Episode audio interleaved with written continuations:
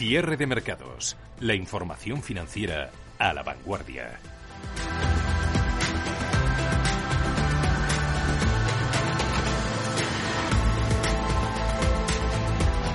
Estamos ya solo unos minutos para cerrar uno de los trimestres más alocados de, en toda la historia de la bolsa. Una recuperación desde principios de abril hasta hoy que va a quedar para siempre en nuestra frágil memoria. Como ya ha quedado grabado en fuego la caída de finales de marzo y el peor trimestre de toda la historia. Ahora ya eh, estamos en otra fase Em, igual de incierta, pero nos, lo tomamos, eso sí, de, otra forma muy distinta, con, con más esperanzas o con más optimismo por la reapertura de las economías y al mismo tiempo con, con miedo al virus y a las segundas rondas. Puede que ya no nos subamos o ya no suban las bolsas con la misma intensidad, pero la tendencia es casi el único clavo al que pueden agarrarse los inversores y esa tendencia no ha cambiado. Sigue siendo alcista y los bajistas, si os fijáis, tampoco tienen ya esa sonrisa de oreja a oreja y tan clara la estrategia que tienen que seguir en estos momentos. Otros inversores, los que tienen mal perder, también son muchos, se pueden poner todavía más verdes en verano, porque va a haber bastantes, no sé si curvas, pero desde luego muchos puertos de, de primera categoría y de los que y de lo que hay que acordarse en un día como hoy es también de, es de todos aquellos, por supuesto, que parece que nunca, nunca lo hacemos, de todos aquellos que han ganado y han ganado mucho dinero asumiendo el mayor riesgo de todas sus carreras. Y ya sería la repanocha si en ese bando de ganadores no fuese una, una minoría los que se dedican a este oficio o los que tienen por hobby la bolsa. Nos hubiese gustado que hubiese mucha gente, pero no hay tanta gente en la bolsa.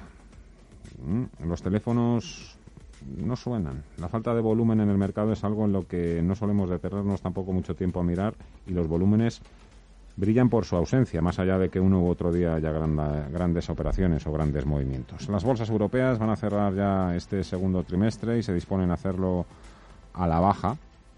Ya vemos que a un rebote le sigue inmediatamente una recogida de beneficios y viceversa. El mercado se sigue moviendo al despiste, nada por aquí, nada por allí a la espera. Es un esperar y ver. Los catalizadores al alza y a la baja no han cambiado, de manera que nos estamos columpiando entre la zona de soportes, donde entra dinero nuevo, y las resistencias, que es donde esperan las órdenes de venta. En la primera línea de los frentes abiertos están los bancos centrales y hoy el principal o la principal referencia del día en los mercados es la Reserva Federal. Su presidente Jerome Powell hablará a partir de las seis y media de la tarde hora española en el Congreso de Estados Unidos los últimos días o recientemente Powell ha ido moderando algo su mensaje, ¿eh? dejando atrás ese pesimismo y lo último que ha ido diciendo es que la economía se va a recuperar más rápidamente de lo previsto, pero que persiste una gran incertidumbre y que el empleo tardará mucho en, en recuperar. Son las 5 y 11 minutos de la tarde. Están bajando las bolsas europeas, las americanas aguantan en verde, están cayendo también el precio de los bonos. No es habitual que caiga el precio de los bonos y al mismo tiempo caiga también el precio de las acciones. ¿Qué sube hoy, además de los índices norteamericanos? Pues está subiendo el oro, Ana. Y además marcando máximos históricos el oro que venía de un buen 2019, pero gracias a este coronavirus en lo que va de 2020 ya gana más de un 13% y aún puede dar mucho más dependiendo de la tasa de contagios. Está siendo negociado en niveles que no se veían desde febrero de 2012 en 1.780 dólares la onza, superando los precios máximos de los últimos 10 años, incluso para meses estacionalmente bajos. Cotiza al nivel más alto para un mes de junio históricamente débil para el oro. Además, en los mercados han frenado un pelín las caídas, se relajan gracias a la fuerte bajada de las hospitalizaciones en Texas de casi el 20% en las últimas 24 horas y además está hablando el doctor Fauci que testifica en el Senado sobre la respuesta de Estados Unidos a la pandemia. Ha dicho que la actividad del COVID continuará durante algún tiempo y que aún no saben el impacto que tendrá en la próxima temporada de la gripe, ya que esto podría suponer una carga tremenda para el sistema de salud. Además, hemos sabido ya la lista oficial. La Unión Europea abrirá a partir de mañana, 1 de julio, sus fronteras exteriores a un total de 14 países finalmente considerados seguros, entre los que no figuran Estados Unidos, México, Brasil o Rusia. A la lista se le sumará un país más, China, en el caso de que Pekín cumpla con el condicionante de la reciprocidad, uno de los requisitos que han acordado entre los 27. Los bancos de inversión en Estados Unidos siguen recomendando comprar, pese a ese incremento en los casos en Estados Unidos. Luego vamos a conocer las causas por las que mantienen esa estrategia los bancos de inversión. Antes, nuevo análisis con Ana Gómez, analista de Renta 4. Hola, Ana, ¿qué tal? Muy buenas tardes. Hola, buenas tardes. ¿Qué destacaría usted de la jornada de hoy, martes? Pues bueno, quizá lo más llamativo que, estamos viendo en las últimas sesiones, incluso varias semanas, es que cuesta encontrar una dirección clara en los, en los mercados. Hoy hemos conocido datos macro con una lectura mixta. Por un lado, bueno, pues eran más positivos en China con esos PMI sorprendiendo al alza, también positivos en Estados Unidos con la confianza consumidora del Conference Board mejor de lo esperado, también por el lado negativo, la producción industrial japonesa. Entonces, bueno, lo que vemos es que el mercado no tiene muy claro por qué, por qué lado, de, por qué lado decantarse y hay esa falta de, dirección. Eh, a lo largo del día ha surgido el rumor de que el Banco Central Europeo podría volver a autorizar el pago de dividendos a determinados bancos europeos. ¿Ustedes se lo creen? Pues la verdad es que es complicado intentar determinar cuál va a ser la, decisión del, del, BCE los, dividendos. Recientemente también se estuvo hablando que incluso podría extender la, prohibición de repartir dividendos y los programas de recompra de acciones hasta 2021, algo que también generaba mucha controversia y bueno, la decisión al final viene condicionada por la flexibilización sobre los cumplimientos de capital que ha dado a los bancos para que puedan conceder crédito. O sea, al final el argumento es que no es coherente que por un lado se flexibilicen ciertos requerimientos de capital para después descapitalizarse con el reparto de dividendos pero nosotros lo que consideramos es que la prohibición debería ir condicionada a la utilización o no de esa flexibilización de capital, porque la posición de solvencia pues varía según los bancos y tenemos entidades que tienen capacidad para seguir concediendo crédito sin dañar los ratios de, de capital y a la vez repartir dividendos. También es verdad que hay que tener en cuenta que el hecho de que a los bancos se les prohíba distribuir dividendo también les resta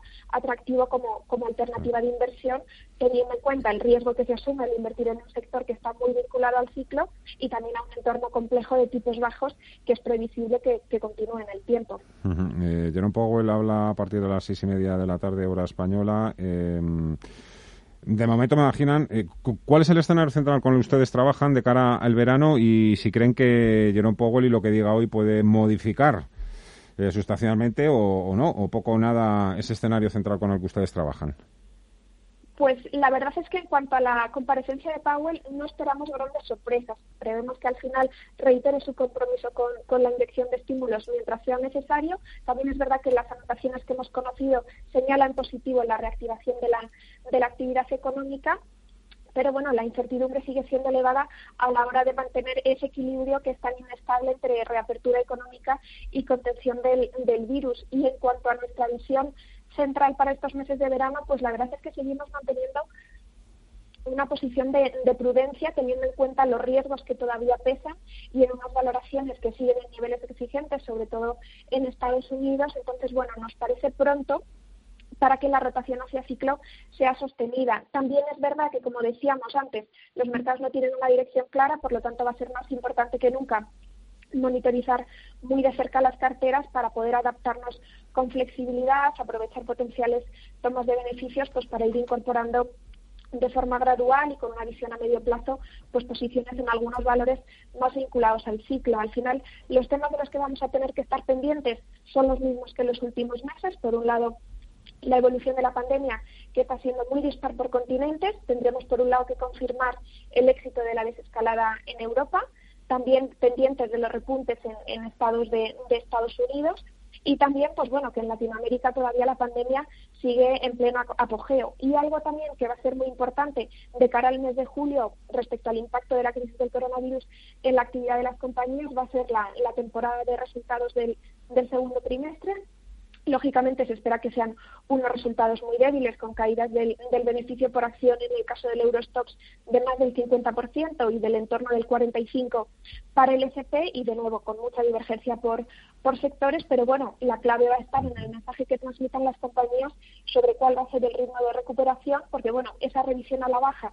de los DPAs para este año ha venido acompañada de una fuerte revisión al alza de los beneficios para, para 2021. Le quería preguntar también, por último, Ana, ¿dónde podemos encontrar valor fuera del IBEX 35? Valor. Pues fuera del IBEX, en, algunas ocasiones hemos hablado de, de, Almiral, pero ya es miembro del IBEX, por lo tanto ya no, la podemos incluir dentro de ese grupo, pero también del, sector farmacéutico encontramos valor en compañías eh, como Robi, que está centrada en un campo muy específico, que son las heparinas de, bajo peso molecular y que bueno en los últimos años ha dado un giro sustancial con el objetivo de convertirse en un referente en el, en el mercado de parinas. También es verdad que además de ese bloque cuenta con otros segmentos como son la, comercialización de medicamentos de otras farmacéuticas o la fabricación de, inyectables a terceros que bueno constituyen al final su negocio recurrente al que se le suma el potencial del, del I+D con una tecnología de, inyectables de larga duración que bueno están pendientes de, de, aprobación pero bueno que podría ser una, una nueva puerta de, de crecimiento. Ana Gómez, Renta 4 Banco. Muchísimas gracias. Que vaya bien la tarde. Hasta la próxima. Muy buenas tardes. Igualmente. IBEX 35, 7229, abajo un 0,67%. La dirección, como nos contaba Ana Gómez de Renta 4, no está precisamente clara. La semana está siendo tan difícil y tan volátil como se preveía, pero esto no es un, no es un impedimento para que los bancos centrales eh, continúen recomendando de forma encarecida, en algunos casos, la compra. Dicen que hay que seguir aprovechando los, las correcciones que nos deja el mercado para, para comprar, Paul. Sí, los grandes bancos de inversión estadounidense empiezan a actualizar sus carteras de cara al segundo semestre del año JP Morgan apuesta por los valores eh, defensivos eh, en sectores como utilities, eh, productos básicos y salud. En su lista de favoritos figuran, por ejemplo, compañías como la farmacéutica Roche, el gigante de alimentación Nestlé, la eléctrica Enel o el fabricante de software para gestión de empresas SAP. Bank of America, por su parte, se fija en el PER. Dice que si miramos este radio, ratio de precio de la acción por los beneficios que obtiene la compañía, el índice Standard Poor's 500 tiene un potencial de caída del 29%, pero si miramos al valor en libros, la subida del índice podría ser del 14%.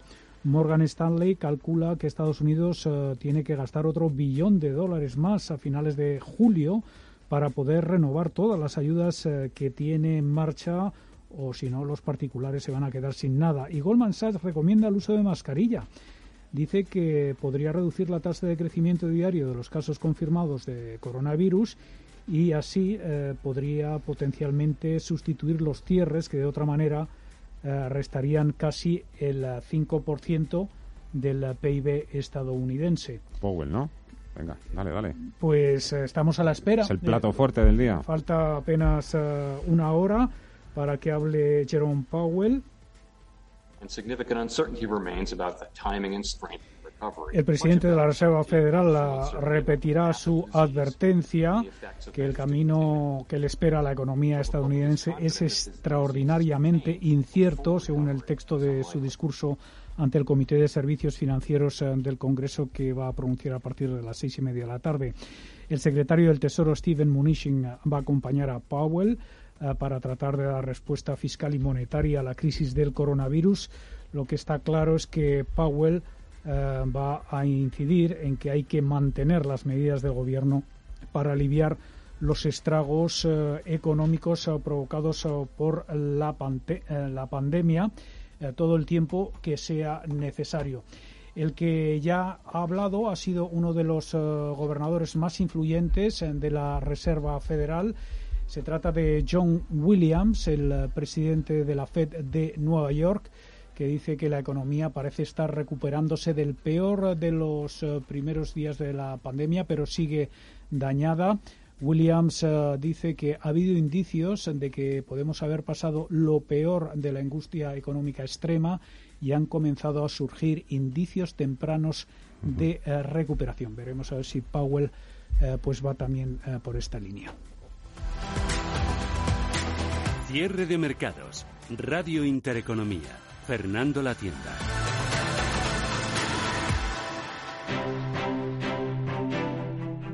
Mercados en directo.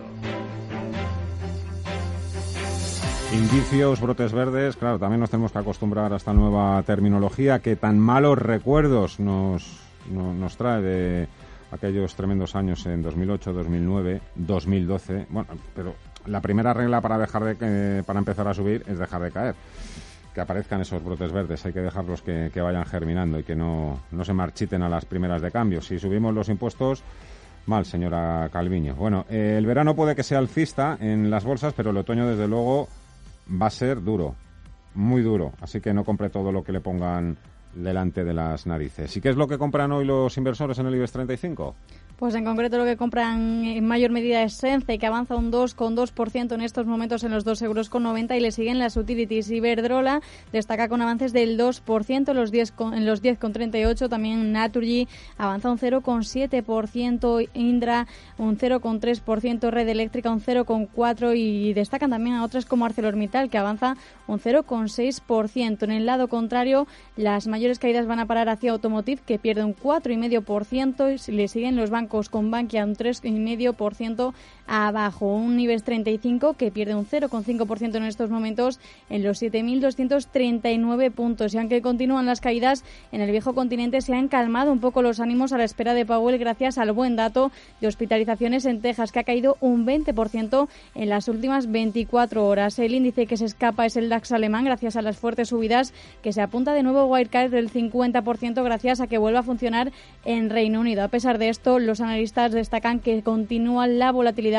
ya que sigue a la orden del día. Sara Carbonel de CMC Markets. Jornadas como las de hoy que que además hay indefinición también, ¿eh? porque depende de los activos, algunos están también en verde, pero bueno, la mayoría está cayendo, con lo cual efectivamente cuando los mercados caen, evidentemente la volatilidad está encima de la mesa y como se puede invertir en ella, pues bueno, el, el inversor que, que conoce esto, pues habrá tomado posición. El principal sector del selectivo español, el bancario, que ayer destacó en las subidas, hoy corrige posiciones y lastra al selectivo. Los inversores recogen beneficios en el primer mes del año que los bancos han subido en bolsa. Santander, que ha alertado de una exposición de 600 millones a la quiebra de la aerolínea chilena LATAM, destaca entre los más bajistas de la sesión junto a Sabadell y Bankia. Hoy hemos sabido también que el bajista Citadel ha pasado a la acción en Sabadell y Bankinter. En el caso de Banco Santander, también hemos conocido que ha fichado de JP Morgan su nuevo presidente en Reino Unido, William Bereker, quien trabajó en VS con Andrea Orcel. Juan Esteve, de Zona Value nosotros lo que nos lastra muchísimo y es el, lastre que más importante que tenemos ahora es el sector financiero.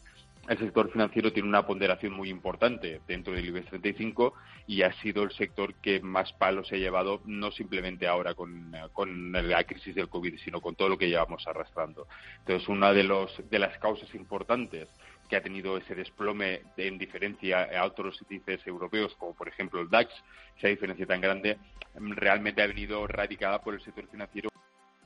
Por su parte, Siemens Gamesa Avanza ha recibido un pedido firme para el suministro de aerogeneradores en Holanda con una potencia total de 1,5 gigavatios, según ha informado la compañía a la CNMV. Además, un grupo de accionistas del operador de telecomunicaciones Más Móvil ha decidido rescindir el pacto de sindicación que sellaron en octubre de 2016 y que fue modificado en enero de 2019, coincidiendo con la OPA. En la compañía está sacando también jugo Norges. El grupo noruego protagoniza movimientos express con compraventas intradía para mover las acciones en bolsa. José Basagoiti, de Trading Way of Life. Hemos visto muchísima volatilidad en el, en el valor, también por el movimiento del Fondo Soberano Noruego, que, que se ha hecho además de, de algo más del 0,6% de su posición, casi 20 millones de euros.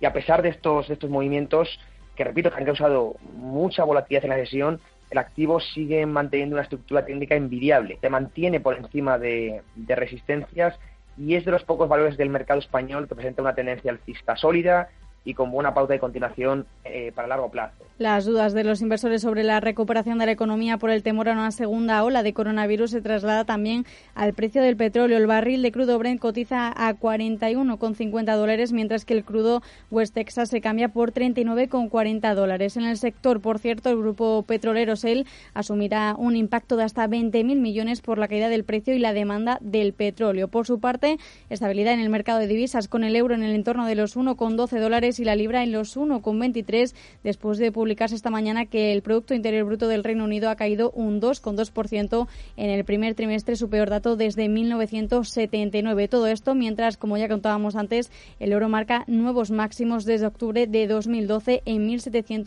1.782 dólares por onza. Por último, le echamos un vistazo al mercado continuo. Entre las mayores subidas destaca Codere, que avanza un 26% en el euro con 70. Le acompaña CAF con subidas del 5,6% 6% y también avanza Reino Medici un 5%. El peor de la jornada dentro del mercado continuo es Niesa Valore, pierde un 33,9% en estos momentos. Antonio Banda, consejero delegado a filcapital.com, ¿qué tal? Muy buenas tardes.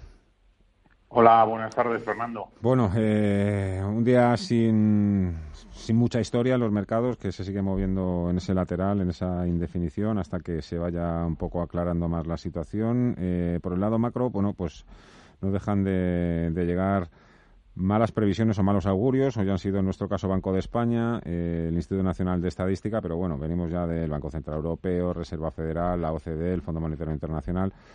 Todos. ¿A ti te parecen ¿Te parecen hasta cierto punto algo alarmistas las previsiones que, están sacando? Bueno, aparte de las previsiones, lo que estamos empezando es a tener datos reales ya, ¿eh? y los datos reales son un poco eh, o bastante peores de los que de lo que habíamos pensado. Y por eso, por lo general, todas estas entidades que hacen previsiones suelen tender, en, cuando hay que recortar a la baja, a exagerar, ¿no? Porque al final el que tú hagas, al que tú des un dato muy malo y luego ese dato sea mejor de lo que se espera, es mejor que des un dato que mejor, mejor de lo que se espera y luego tengas un dato muy malo, ¿no? Eso en, en, el principio de cómo, cómo se, se, entienden los datos. Luego, la verdad es que trabajar eh, las expectativas a seis, a seis meses vista, a seis años vista o lo que sea, en, entidades que tienen eh, unos datos muy trabajados, muchas veces cuando tienes elementos como el que hemos tenido de la crisis sanitaria, es difícil meterlo en tus valoraciones, ¿no? Porque luego cambiar tu valoración o, todas tus, tus perspectivas, que las tienes medidas en unos modelos que has trabajado durante muchísimos años y tienes algo que lo distorsiona tanto, es muy difícil luego que todo lo que, lo que viene después eh, lo puedas ajustar, ¿no? Entonces, yo, eh, pensando en, los datos económicos, yo creo que se están exagerando y pensando en los datos que vamos a tener, yo espero, que eso ya es esperanza, no es tampoco conocimiento, que, a medida que veamos algo de recuperación, esos datos los vayamos viendo mejor. Pero lo, que sí que tenemos encima es que acabamos el primer trimestre del año y no sé si te pasará a ti, pero al final es que no nos hemos enterado. Han, pasado seis meses y, prácticamente con todo el ruido que hemos tenido no somos capaces de sacar una conclusión, ¿no? Nosotros hemos estado revisando hoy en el comité, por ejemplo, que si, si nos vamos a los datos reales de lo que ha hecho el IBEX, pues los últimos tres meses, incluido este, vamos a acabar en datos positivos. Y sin embargo tenemos el mes de marzo, que es el que rompe todo, toda la evolución. Y esos son datos reales.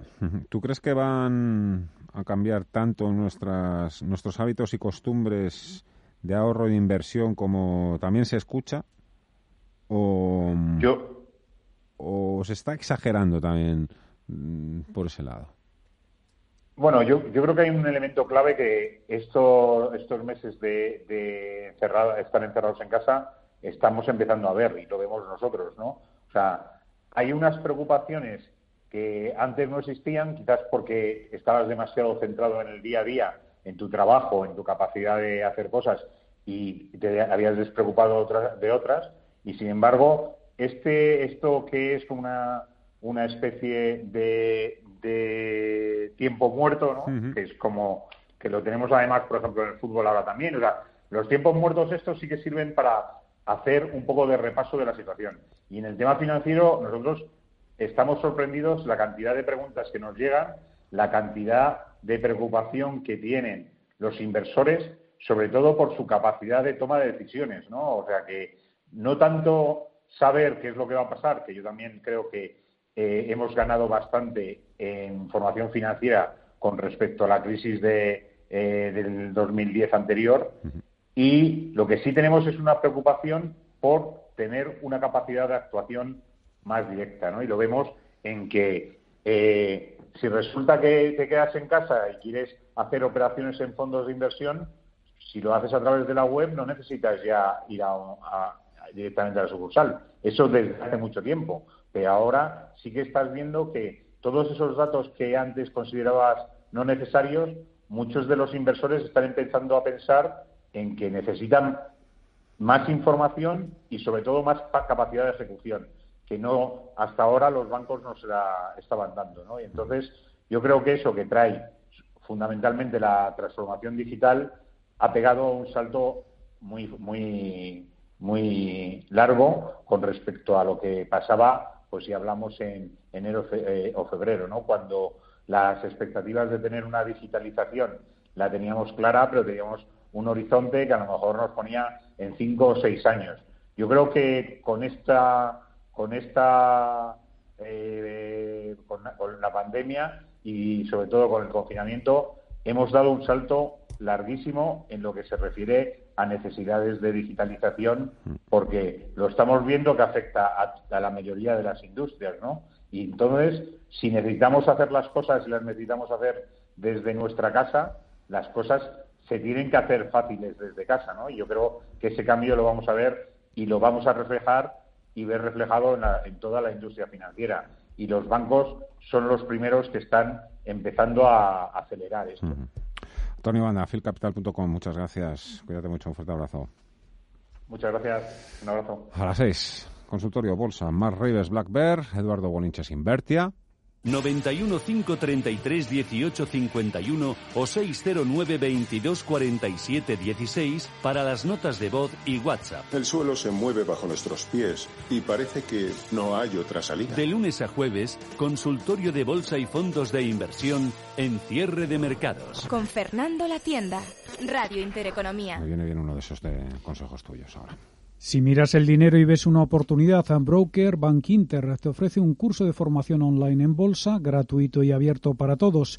Si ya eres un inversor que quiere consolidar sus conocimientos o si quieres iniciarte, te enseñaremos métodos y disciplinas con el uso de nuestras herramientas gratuitas.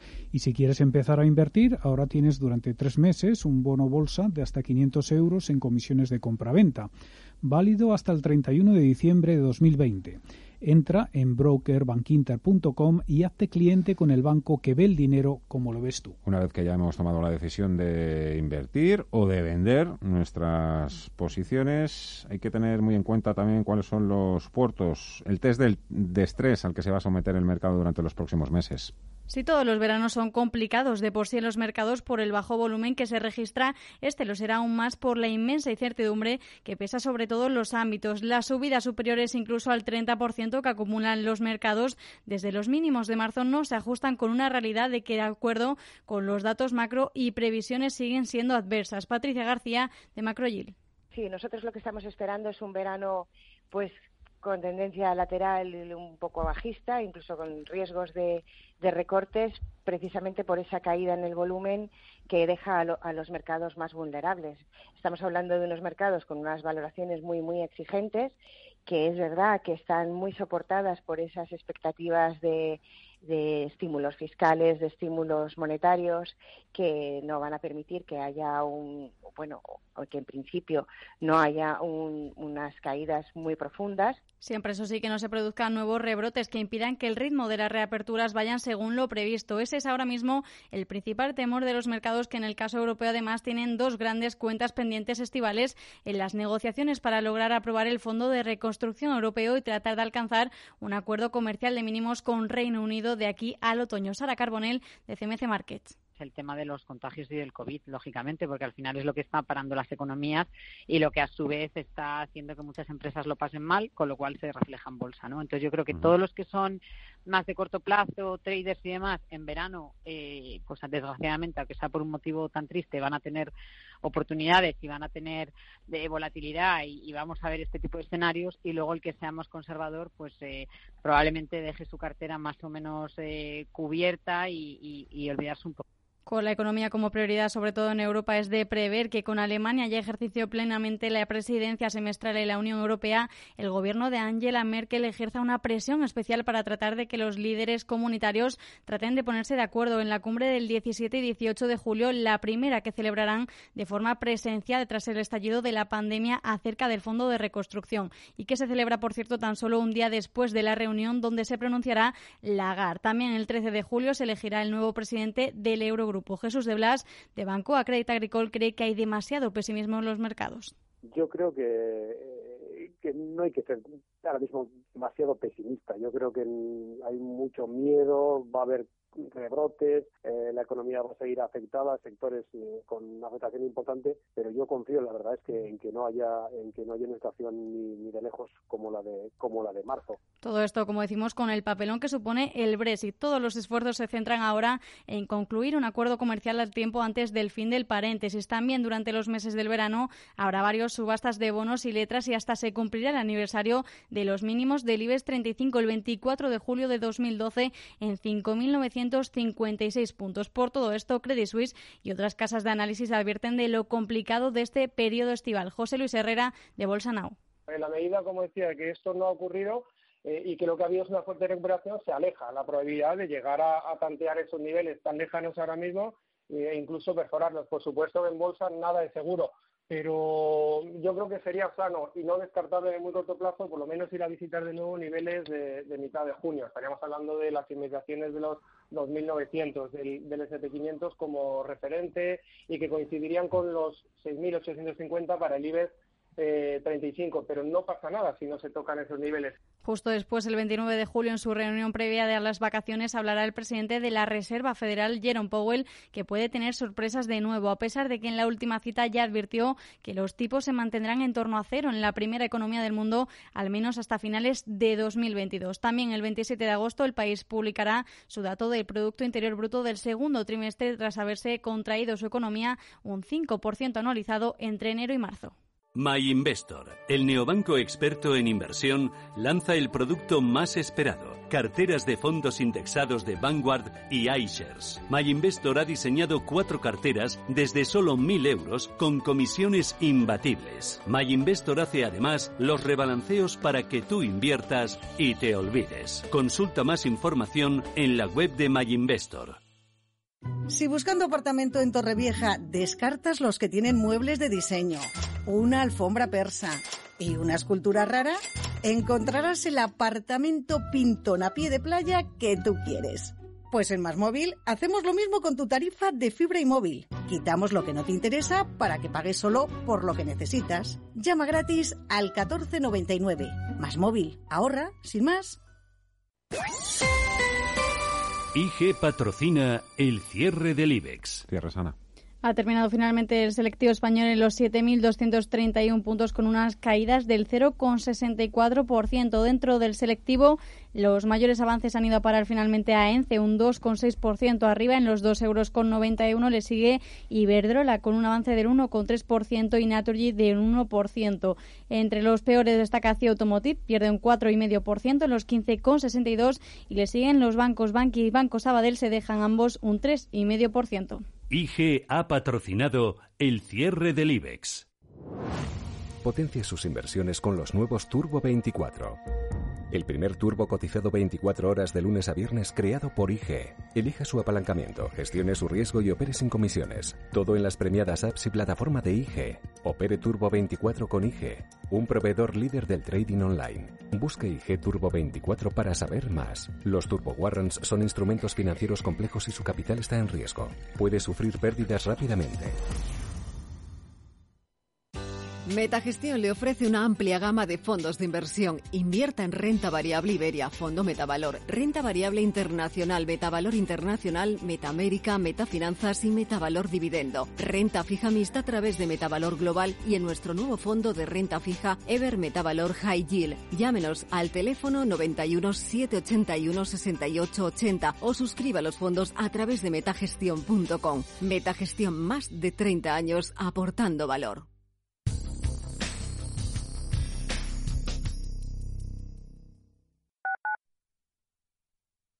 ¿Quieres saber cuánto vale una vivienda?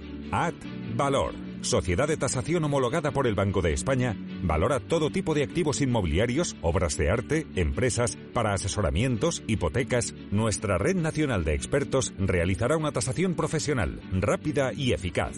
986 95 95. Advalor.com.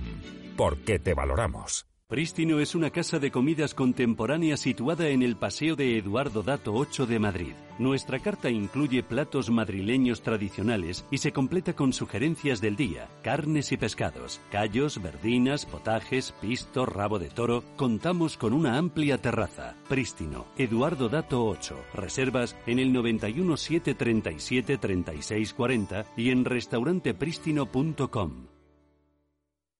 En Parque de Atracciones de Madrid recuperamos las risas, la diversión, la emoción y el tiempo con vosotros. Volvemos con todas las medidas de seguridad e higiene para que revivas el vértigo con nuestras atracciones y disfrutes de los nuevos espectáculos en el Gran Teatro Auditorio, La Patrulla Canina y Bob Esponja. ¡Vuelves, seguro! Compra ya tu entrada en parquedeatracciones.es.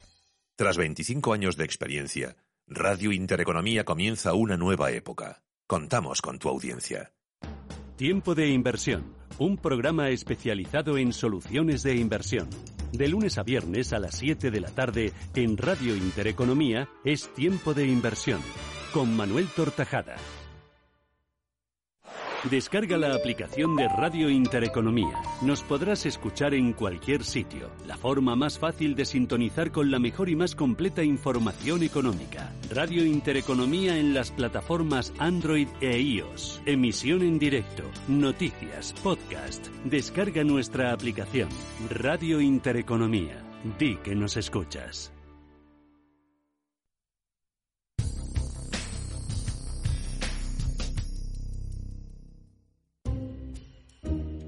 Oye, busca el 10. ¿Por qué? Porque te lo mereces.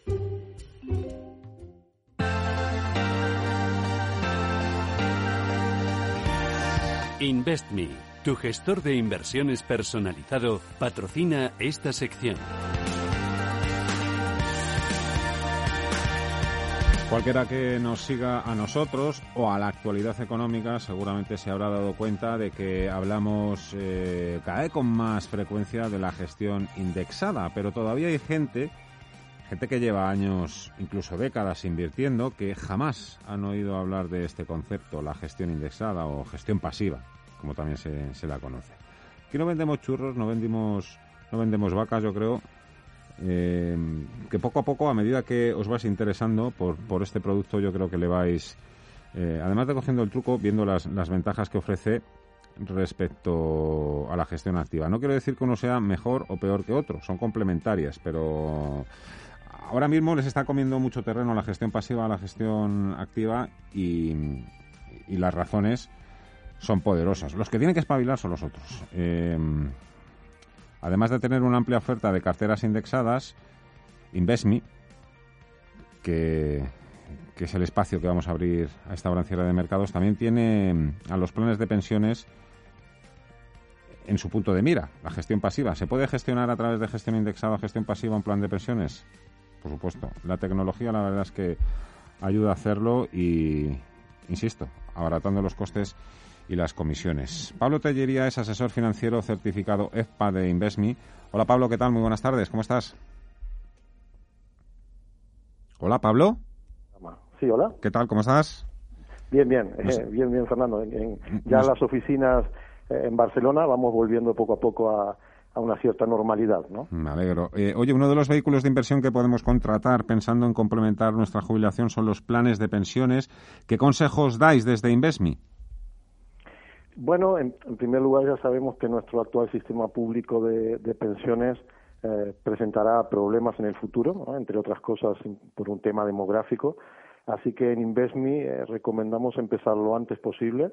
Eh, idealmente deberemos comenzar a pensar en nuestra jubilación cuando comienza nuestra etapa profesional. tener mucho tiempo por delante para acumular permitirá que el esfuerzo económico inicial sea menor eh, digamos que hay mucha diferencia entre comenzar, eh, por ejemplo, con 30 años a comenzar a partir de los 45. Así que lo que tenemos que hacer es que el tiempo eh, juegue a nuestro favor y no en nuestra contra. Un porcentaje alto de inversores deja para final de año su aportación al plan de pensiones. ¿Es mejor aportar a lo largo de todo el año o, lo dejamos como hacemos siempre para, para el último mes del año? Bien, nosotros proponemos hacer aportaciones periódicas de forma programada ¿no? y a poder ser eh, de manera mensual. hay una componente que es de mercado y es que comprando una vez al año podemos encontrarnos con que justo en ese momento los activos que forman eh, nuestro plan estén demasiado caros. Eh, luego hay otra componente muy importante que es más eh, psicológica y de disciplina, ¿no? Y, y, es que si nos programamos aportaciones mensuales automáticas, estaremos desconectando del ruido diario del mercado, ¿no? compraremos a lo largo del año, independientemente de lo que suceda, y nos acostumbraremos a apartar de nuestro presupuesto ese ahorro mensual. Y ya sabes, Fernando, que si lo tenemos apartado, evitamos caer en la tentación de gastarlo. Desde luego. ¿Cada cuánto tenemos que revisar nuestro plan de pensiones?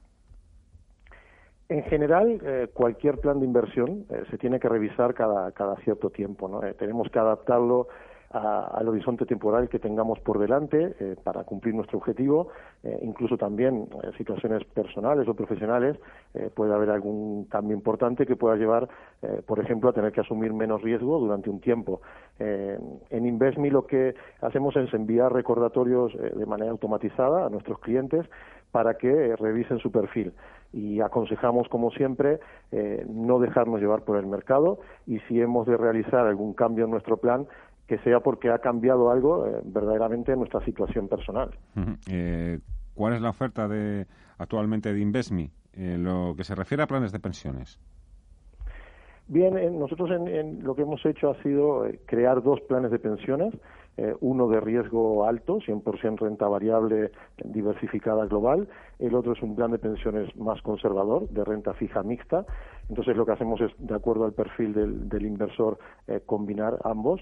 Eh, esta cartera se adaptará al perfil de inversor del cliente en el momento en que su situación eh, personal cambie o conforme se acerque su horizonte temporal previsto, nosotros modificaremos el perfil de la cartera para ajustarla a, la nueva situación. Y, y, esta combinación de ambos planes nos, nos permite eh, ofrecer hasta 11 perfiles de riesgo. De esta manera lo que podemos ser es más eficientes a la hora de adaptar el plan a lo que necesita el inversor eh, en cada momento. Si, siempre sin olvidar que nuestra filosofía, eh, utilizando productos indexados, manteniendo los costes totales muy por debajo de la oferta habitual que suele haber, por ejemplo, en el, en el caso de los planes de pensiones.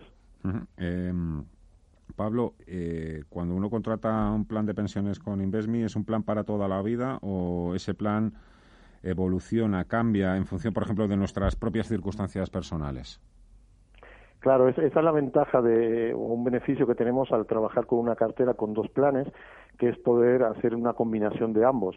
Entonces, eh, más allá de que a lo largo del tiempo, pues evidentemente eso se ha de ir adaptando, dependerá de cada, de cada situación particular. Nosotros, por ejemplo, no hemos querido hacerlo eh, de manera automática, que se vaya reduciendo el perfil de riesgo conforme la edad, porque entendemos que todas las situaciones eh, pueden ser diferentes. pueden haber inversores que necesiten ese complemento a la jubilación, eh, pues probablemente el primer año o al año siguiente que se jubile, pero también pueden haber otras situaciones en que esto ya sea eh, una parte de una planificación hereditaria eh, o que este, este, este, capital acumulado pues tenga que hacerlo servir a lo largo de los siguientes 15, 18 años. ¿no? Entonces, como entendemos que cada situación es particular, preferimos que a través de estos mensajes automatizados que tenemos, estos recordatorios, sea el cliente quien vaya respondiendo a, sus nuevos objetivos, a sus nuevos horizontes temporales y, aquí adaptamos la cartera. Entiendo que al tratarse de una inversión a largo plazo, tener una alta proporción de renta variable es, es muy recomendable. ¿Qué rentabilidad puede esperar un inversor que tiene una cartera de planes de pensiones gestionada por Investme? Bien, aquí sí que dependerá un poco eh, las rentabilidades esperadas a largo plazo del perfil. Nosotros, nuestras carteras, eh, tenemos un rendimiento esperado en torno al uno y medio anualizado para el perfil más conservador y llegamos hasta el siete y medio anualizado para los perfiles más, más arriesgados. Eh, la importancia de poder comenzar antes hace que, por un lado, el esfuerzo de ahorro mensual sea más bajo y, por otro lado, podemos estar más expuestos a un perfil alto, eh, asumir más, más riesgo o más volatilidad y de esta manera maximizar el rendimiento del plan eh, en el largo plazo. ¿no? lo que se trata es que cuanto más tiempo tengamos por delante para nuestra jubilación, eh, mayor tiempo podremos tener un peso alto de renta variable en la cartera. Eh, hemos de pensar siempre que en los últimos años de, este camino largo, eh, este porcentaje de renta variable seguramente será inferior, con lo que el rendimiento esperado en, estos últimos momentos del plan también bajará. ¿Qué otros tipos de carteras ofrecéis en Investme, además de planes de pensiones? ¿Cuál es el, abanico de oferta? Bueno, además de, lo que comentábamos, ¿no? de estas carteras de, planes de pensiones, también gestionamos carteras con ETFs, que es un tipo de, también de fondo indexado, en este caso que cotiza en tiempo real en las diferentes bolsas, eh, y también gestionamos carteras con fondos indexados traspasables.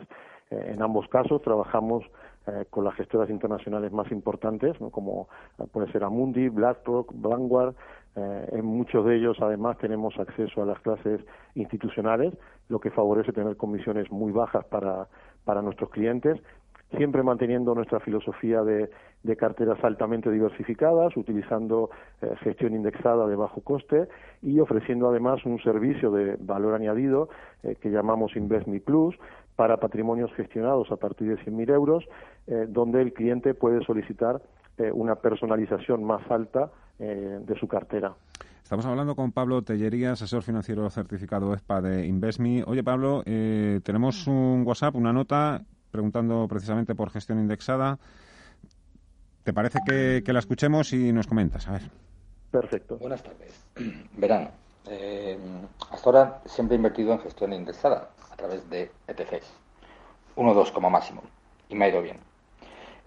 ahora estoy con una Amundi, Amundi Global Equities y quisiera vender parte de este y contratar eh, una cartera de fondos indexados por temas de fiscalidad. Quisiera saber eh, qué cartera de investment me recomiendan que sea mm, similar o mejor que este ETF de Amundi. Muchas gracias.